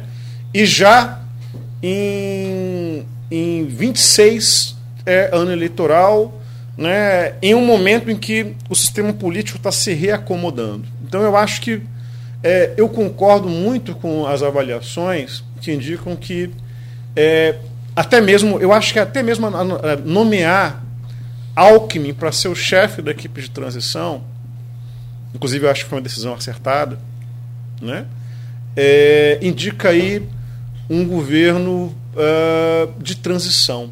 Eu acho que muito próximo daquilo que nós vivemos aí da transição né, do final do regime militar e início propriamente da nova república, né? Uh, um governo em que é, não vai ter uma carga, uma cara programática definida, né? e um governo que tende a ser pautado muitíssimo pela moderação, seja, um tanto descaracterizado né, é, pelos próximos tempos. Mas é o que tem para hoje. Obrigado, Jorge. Professor? É, o que eu temo dessa. Da, o que eu mais temo na eleição do Lula, e a frente ampla não é um remédio para isso, não. é exatamente o que o Jorge falou. É a gente continuar o processo negacionista da profunda crise por que passa o Brasil e a democracia brasileira. Crise essa que está balizada por dois dados. Uma é uma estagnação econômica, uma quase estagnação econômica que já tem 40 anos. E que a partir da recessão de 2015 e 2016 nos colocou em rota de é, decadência do PIB per capita. Uma sociedade urbanizada e uma democracia de massas é a receita, do ponto de vista econômico, para profundas crises sociais e políticas, que abre caminho para a instabilidade política. E dois, uma crise que é baseada na falência do sistema de representação. Se não ficou claro é, para a classe política o que foi 2013, eu acho que a sociedade deve refletir sobre o que foi 2013, quando a população saiu às ruas dizendo que não se sente representada por esse sistema político. E esse sistema político, apesar da vitória dos conservadores, continua não representando essa sociedade. Porque o sistema político continua igual, um pouco melhorado com a, a, a, o fim da, da coligação, o advento da federação, e melhorado também com o, a cláusula de barreira, mas ele continua sendo um sistema político onde uma camada importante dos parlamentares é totalmente autônoma em relação aos, aos, aos eleitores. Podem ter sido eleitos por um discurso de oposição a um discurso de situação e depois eles resolvem os seus problemas dos acordos palacianos. Então a gente continua com o mesmo processo, não obstante a questão ideológica agora tenha se colocado algum parâmetro sobre essa questão. Então, o que eu mais temo é que seja um governo que volte a maquiar a, a gravidade da crise e, e, volte a negar a necessidade de profundas reformas políticas e econômicas que o, o, o país necessita. Tanto é que é, agora a PEC do, do desespero eleitoral do Bolsonaro né, para ganhar a eleição agora está sendo chamada da PEC da transição para o Lula poder honrar todas as demagogias, né, todo o festival de demagogias que foi é, arremessado durante o processo eleitoral. Festival esse de demagogia que tem um custo, todo mundo sabia, né, que os dois candidatos apresentaram, e que não pode deixar de ser correlacionado com o fato de que não foi discutido nenhum problema, nenhum grande problema nacional. Né? Só com um festival de demagogia como esse, é que você pode fazer uma eleição numa democracia de massas como a brasileira, sem discutir um problema grave do Brasil. Do ponto de vista da segurança, do ponto de vista da educação, do ponto de vista do modelo econômico que a gente segue. Pode fechar, Milton, por é, favor? É só, é só por conta desse déficit. O tamanho uhum. desse déficit, que agora está sendo edulcorado como a PEC da transição, explica por que, que a gente chegou a esse ponto tão baixo da nossa democracia de uma eleição que não discutiu absolutamente nada sobre os poderes nacionais. Deixa eu utilizar aqui uma pergunta do grupo de WhatsApp do programa e do blog Opiniões do Aloysio Abreu Barbosa, e é o seguinte, do Humberto Nobre, que é advogado é, da UENF e ex-presidente da, da OAB. Uma pergunta muito interessante, por sinal. Como os senhores avaliam fenômenos coletivos de endeusamento ou é, deificação de personagens públicos, elevando-os acima do bem e do mal. É, e, e, que reflexos isso pode ter no debate público de questões relevantes para a sociedade? Professor Hamilton.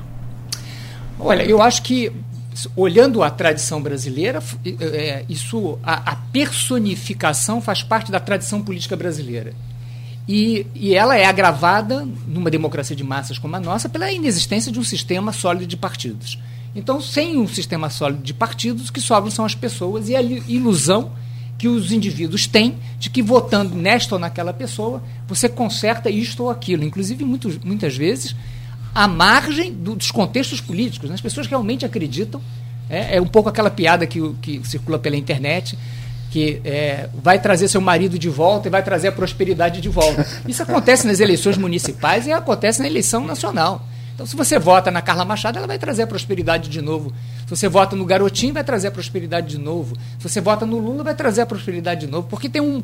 Esquecem os eleitores que tem um contexto ali onde tinha royalty alto, tinha boom, boom de commodities. Enfim, eh, eh, no caso brasileiro, é, é a expressão de um sistema democrático que não conseguiu se, se firmar em função da ausência de um sistema de representação que só pode acontecer mediante a formação de partidos é, é, relativamente sólidos. E o único partido que a gente tem relativamente sólido na conjuntura brasileira é o PT. Todos os outros são é, é, é magmas em, em constante é, transformação. Então, eu, eu, vejo com, com naturalidade. Agora, isso acontecer no Brasil em função de tudo que a gente sabe que é o sistema político brasileiro. Agora, isso também tem acontecido na esfera internacional, no Ocidente, em função do fato de que o Ocidente está numa decadência relativa, um empobrecimento relativo.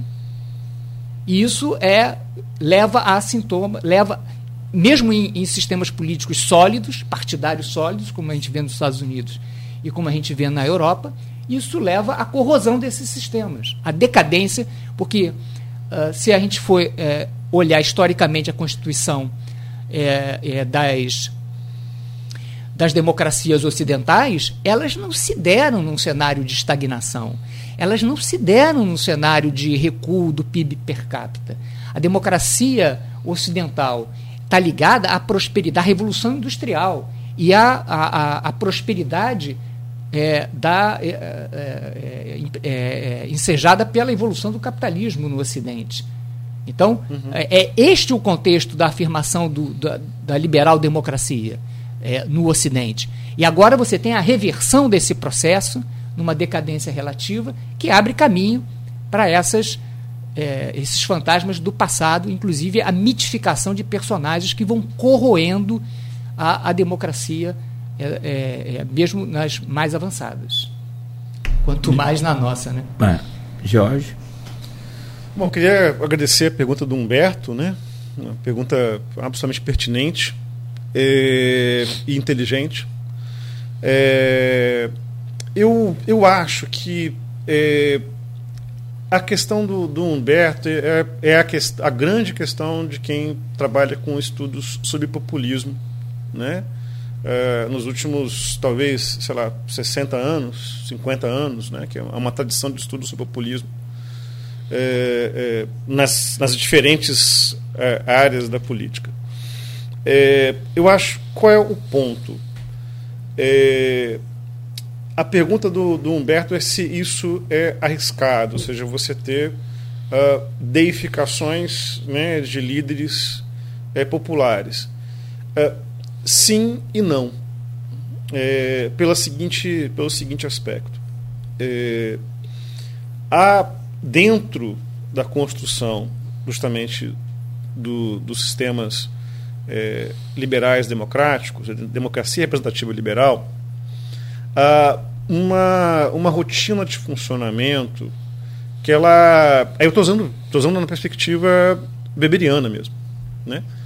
É uma rotina de funcionamento que ela pode ser muito aprisionadora. Né? Porque é, é, o, é o. O que, que é o Estado? O Estado é, é, é, é burocracia rotinizada. De todos os dias. Né? Então, nesse sentido, pode é, haver um certo anestesiamento?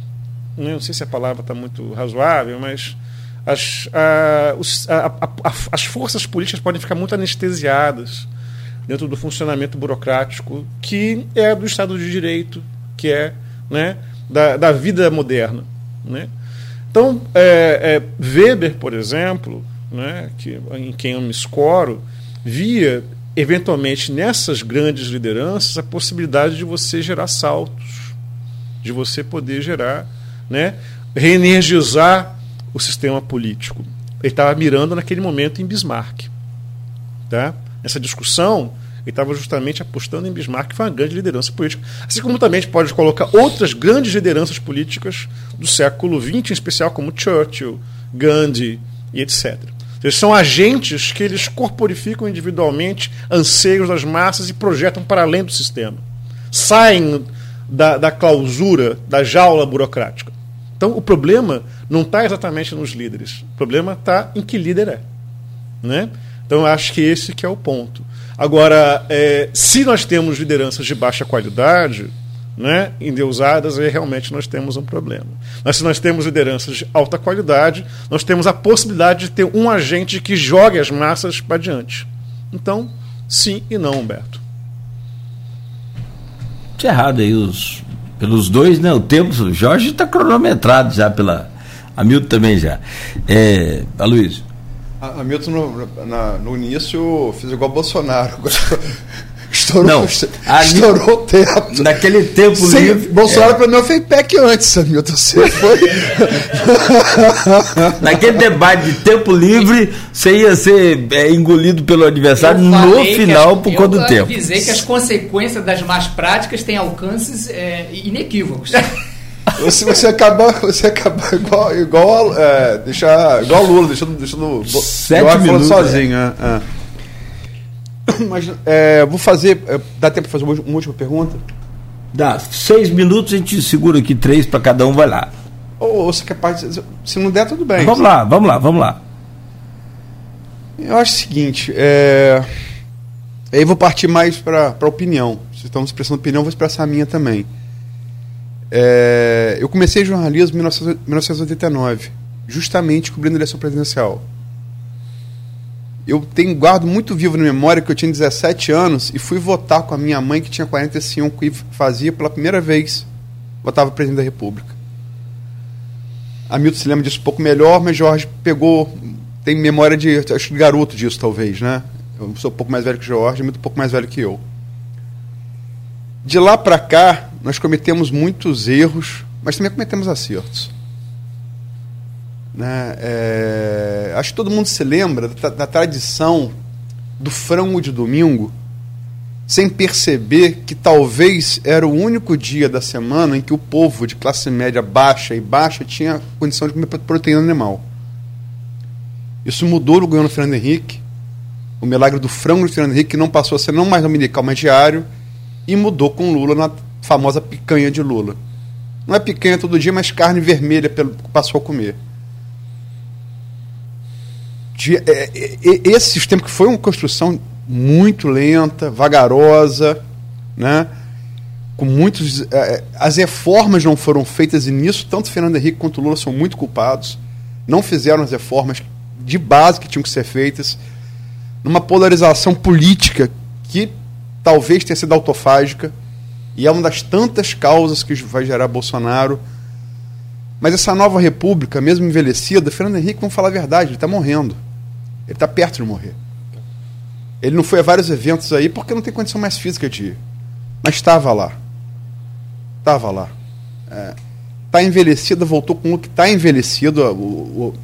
A, a, atuação de Lula nos debates prova que a idade chegou. É, é fato, inequívoco, vai chegar para todos nós mas a nova república, mesmo envelhecida com todos os seus erros, ainda assim venceu. O que esperar dela e o que pode advir dela? Eu começo, comecei, agora começo por Hamilton. Não, vou começar por Hamilton. Vou começar. Não, mas eu, porque sim, a primeira sim. pergunta eu fiz, eu fiz o George ah, e perfeito, perfeito. a última eu quero começar com a Hamilton. Bom, você falou em opinião, eu quero crer que apesar de do evidente declínio que a gente teve de personagens políticos ao longo da nova república, né? Que é uma coisa paradoxal, né? porque a gente deveria ter criado novos quadros, quadros com maior qualidade, a partir dos ensinamentos dos velhos quadros, dos velhos líderes, e, no entanto, não foi o que aconteceu. Né?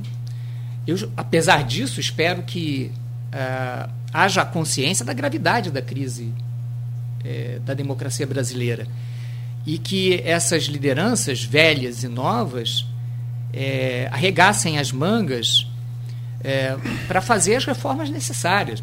Reformas que dizem respeito a, ao modo como funciona o Estado brasileiro. O Estado brasileiro se, se tornou disfuncional. Ele foi uma, uma alavanca importantíssima do desenvolvimento nacional a partir de Vargas, sobretudo, apesar de todas as imperfeições de Vargas, e hoje ele se transformou num instrumento de, de deformação né, da democracia. Quer seja pelo caráter regressivo do, do gasto público, em termos de privilégio da burocracia, né, em termos do parasitismo financeiro, que é a dívida pública brasileira, com juros escorçantes, uhum. a predominância do sistema financeiro sobre o sistema produtivo. produtivo né, o desemprego estrutural, tudo isso chancelado pelo parlamento, por leis, por, por políticas econômicas, que eu acho que está na hora da gente discutir e desmontar. Não importa se você é desenvolvimentista ou se você é liberal. Encarar a realidade. Assim como eu acho que a gente tem que encarar a realidade jurídica do país à luz do que, que é o país, o que, que são as práticas criminais do país, quais são as práticas políticas do país, quais são as práticas eleitorais do país. Nós temos que encarar, liberais e desenvolvimentistas, a política econômica de acordo com aquilo que é o Brasil, e não a, apelando para ortodoxias de, de país A ou B. Eu, eu espero que haja essa capacidade, mas infelizmente, Aloysio, eu não vejo essa inteligência, é, por exemplo, na universidade, que deveria ser um lugar da inteligência. Eu vejo polarização a partir de pontos de vista ideológicos, seja pela, pelas escolas, pelas ideologias. Eu acho que seria um momento, sobretudo dos intelectuais, saírem do seu silêncio, saírem das suas omissões e saírem dos seus partidarismos para assumir o desafio intelectual de, de pensar essa realidade, porque a eleição é um vazio de discussão e de ideias. E depois da eleição, o que acontece? Nós vamos ter que mobilizar a sociedade civil, as universidades, os partidos políticos, para discutir as soluções. E, de preferência, soluções que levem em consideração a realidade concreta do Brasil. E não ideários jurídicos ou partidários. Eu vou passar para o George, só vou lembrar que a Milton tocou num ponto interessante desse japazão entre economistas eh, liberais e, e eh, desenvolvimentistas. A Miriam Leitão, que é uma das maiores repórteres, eh, jornalistas de economia do Brasil, anotou ontem, na primeira, primeira reunião de transição, um ponto muito interessante. Ela disse que foi pela primeira vez, e ela cobre isso também há muito tempo, ela viu desenvolvimentistas e liberais concordando é, concordando é, em como deve ser feita essa transição para você não desassistir o povo que está muito empobrecido pela pandemia e, ao mesmo tempo, cumprir um teto orçamentário mínimo. Então, passo isso para o George. Bom, vamos lá. É, eu sobre a, sobre a continuidade da nova república, né, os desafios colocados. Eu acho que eu tenho pontos de concordância com a, com a Milton e com você, né? Eu acho que é, mas, eu, mas eu te, ao mesmo tempo tem algumas ponderações. Eu acho que é, nesse minha, minha perspectiva nesse momento eu vou, vou reiterar algo que eu já ando dizendo há muito tempo Tá? Inclusive, já, já coloquei aqui em mais de uma ocasião. É, a maneira de se comunicar no âmbito político, sistema político em massa mudou completamente. Eu acho, inclusive, Hamilton, que a gente não parou de formular. Não parou. Eu acho que nos últimos. de 18 para 22, uh, as tentativas dos formuladores, né, uh, e do sistema político né, se comunicarem dessa nova maneira, né, que envolve redes sociais, memes né, e etc., foi colocado. E eu acho que a gente só começou o trabalho tá, de tentar né, falar de uma nova maneira com essa sociedade. E eu acho que justamente, é, dada mudança, as mudanças né, no âmbito da comunicação política, é, o caminho, um dos caminhos, eu concordo com você também que é a necessidade de maior pujança de discussão, mas um dos caminhos envolve a, a ocupação, sim, das novas formas de comunicação propiciadas pelas novas tecnologias de informação. Entendeu? E isso vai envolver, numa só direção, desenvolver diferentes estratégias de comunicação para diferentes tipos de público. Porque, é, é, é concordando com você um ponto da sua fala, é, se o eleitor ele toma decisões dentro de um quarto escuro, quem que vai iluminar esse quarto escuro? Eu acho que aí é a imprensa profissional, eu acho que aí sim são os intelectuais públicos, eu acho que, sim, são os, os novos grupos, os novos movimentos que tentam justamente quebrar barreiras de comunicação e, ao invés de justamente trazer respostas autoritárias e simplistas, trazem elementos democráticos, trazem elementos inclusivos.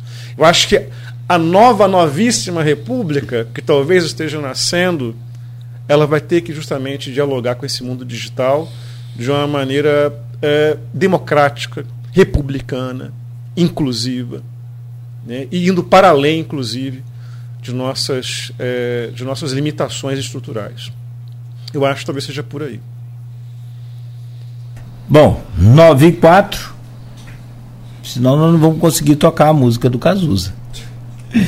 Deixa eu trazer aqui o, o, o, fechamento. Vou, a gente abriu com você, Jorge. Deixa eu fechar com o professor Hamilton, agradecendo né, pela presença, dizer que é, é sempre bom tê-lo aqui, essa coisa é, né, é, é dispensável, mas é, não só é bom tê-lo conosco, mas é, é, pela, pela presença, pela pessoa que você é, mas sobretudo pelo conteúdo que é apresentado. E aí, para se discutir, para se debater, você traz muito conteúdo e a gente precisa estar tá atento sempre ao que você traz.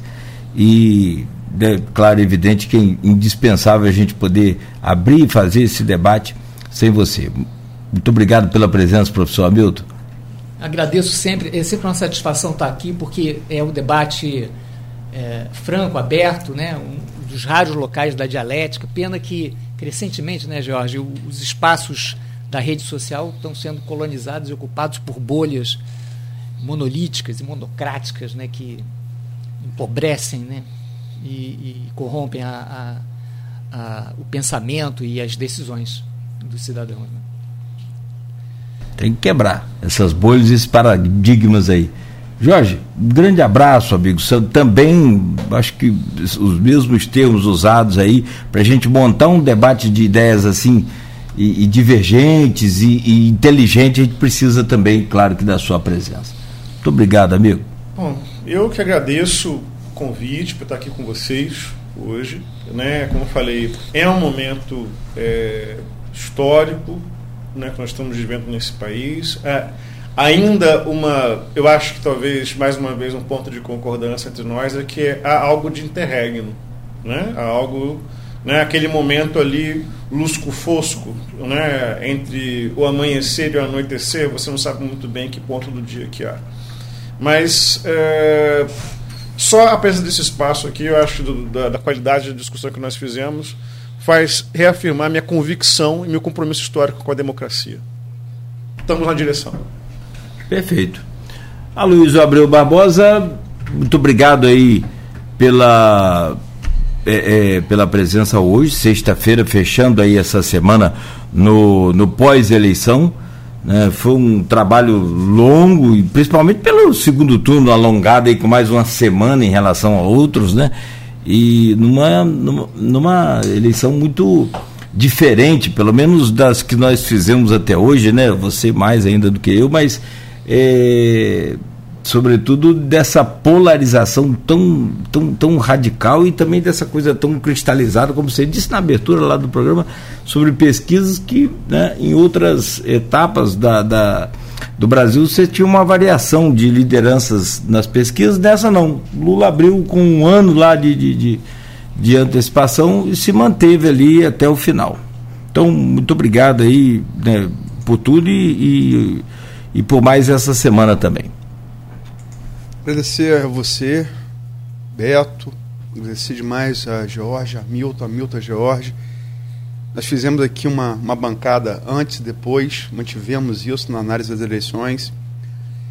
É, sei das divergências de pensamento é, entre, entre Hamilton e George, entre George e Hamilton, e acho que elas são fundamentais para esse processo dialético, a gente, a gente poder ter ponto e contraponto. Não pode, não pode falar de Hegel falar que, ele, que Marx se baseou nele, senão está tá, tá ferrado. Né? E nem falar que Hamilton foi comunista, senão vai, vai, vai na rua. É, mas até, é, até as antíteses e síntese, né? E eu acho que a democracia só cresce assim. É, vou anunciar que é, eu e Nogueira vamos tirar um períodozinho de descanso. Merecido. Paz. Eu tô ficando, tô ficando velho para essa brincadeira. Eu dormi 13 horas quando acabou a lição. É. Direto. Eu tô ficando velho para essa brincadeira. É um processo muito desgastante, realmente. Eu acho que o processo de quem acompanha só é comparável de quem disputa. De quem acompanha profissionalmente, eu quero dizer, né? E sou. É, muito, como falei na reunião que esteve, é, eu, teve, eu sou flamenguista, teve o título do Flamengo, eu não pude comemorar porque tinha que trabalhar no dia seguinte. Teve a eleição, teve o resultado, é, e enfim, venceu a democracia. E a gente só pôde é, se reunir para poder tomar uma cerveja. É, foi hoje, o que? Hoje é sexta-feira? Quarta-feira. Ah. Né? Então ficou aquilo, né? Eu acho que o trabalho que a gente fez independente do vencedor da, das urnas, onde venceu a democracia e ponto, é, foi um trabalho que eu tenho muito orgulho de ter feito aqui na rádio, na Folha da Manhã, no site Folha 1. É, é, é um trabalho coletivo, como tem que ser jornalismo. Beto faz parte desse trabalho, Arnaldo Neto faz parte desse trabalho, Aldir Salles, que não está mais na Folha, faz parte desse trabalho. É, é, Sou, eh, Eliabe Souza faz parte desse trabalho com os infográficos. O William Passo, que foi colaborador na questão de estatística para entender melhor as pesquisas, faz parte do trabalho. José Matias, toda a redação da Folha. Citar nomes é sempre perigoso para não ser injusto. Diva Abreu Barbosa, Cristiana Abreu Barbosa, né, que é, é, é, é são a parte do leão e sabe o quanto é difícil numa cidade conservadora você manter um veículo de opinião independente. Não, não, não é fácil. Não é fácil. Eu sei. Né? É, mas é, o Grupo Folha começou com um sonho de jornalista e enquanto eu estiver vivo vai, vai, vai permanecer com ele. Né? Enquanto estiver vivo e ativo. Enquanto meu corpo aguentar esse tranco aí de, de 18 horas trabalhando direto. Agradeço demais a vocês. Né? Pode.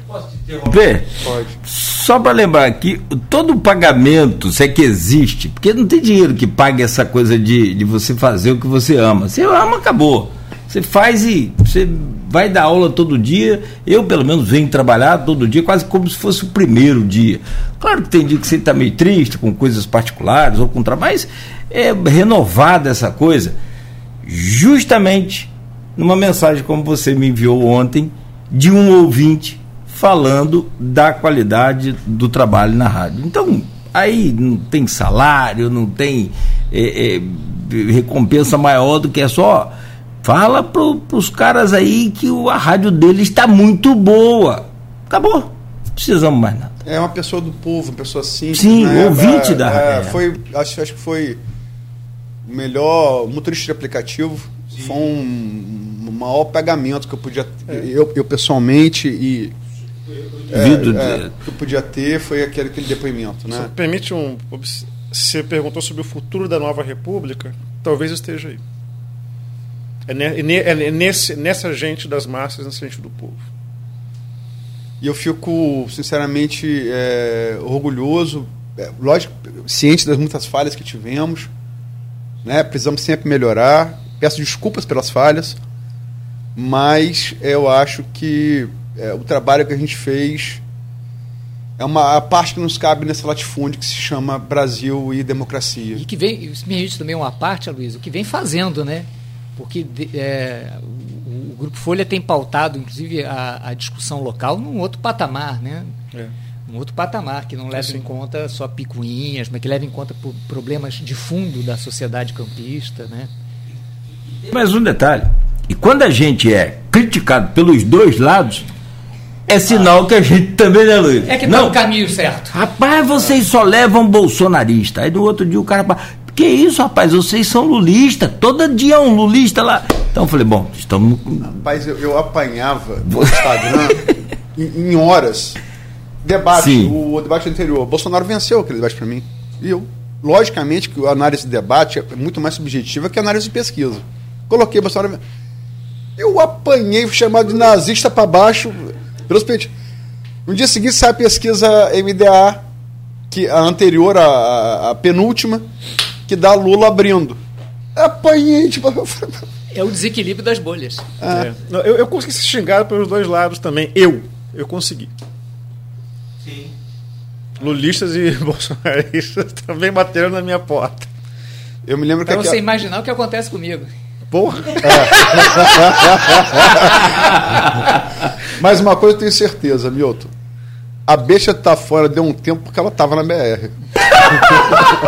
Faz sentido. É, da- é das bestas, é da natureza das bestas. E, homena- e homenagem a. Eu nunca vi ela de, de verde e amarelo, né? Inclusive a cor da besta é vermelha, mas eu, eu tendo a crer que isso pode ser verdade. É da natureza das bestas. Mas em, em relação a, a- as- as- ao movimento aí das fechamento de estradas, cerceamento do direito de vir, de mercadorias, colocando vidas em risco, eu dedico aí a um, um, um poeta daqui da- do Nascimento da Nova República, eu dedico aí a música está engatilhada aí para finalizar o programa. Cazuza, Blues da Piedade.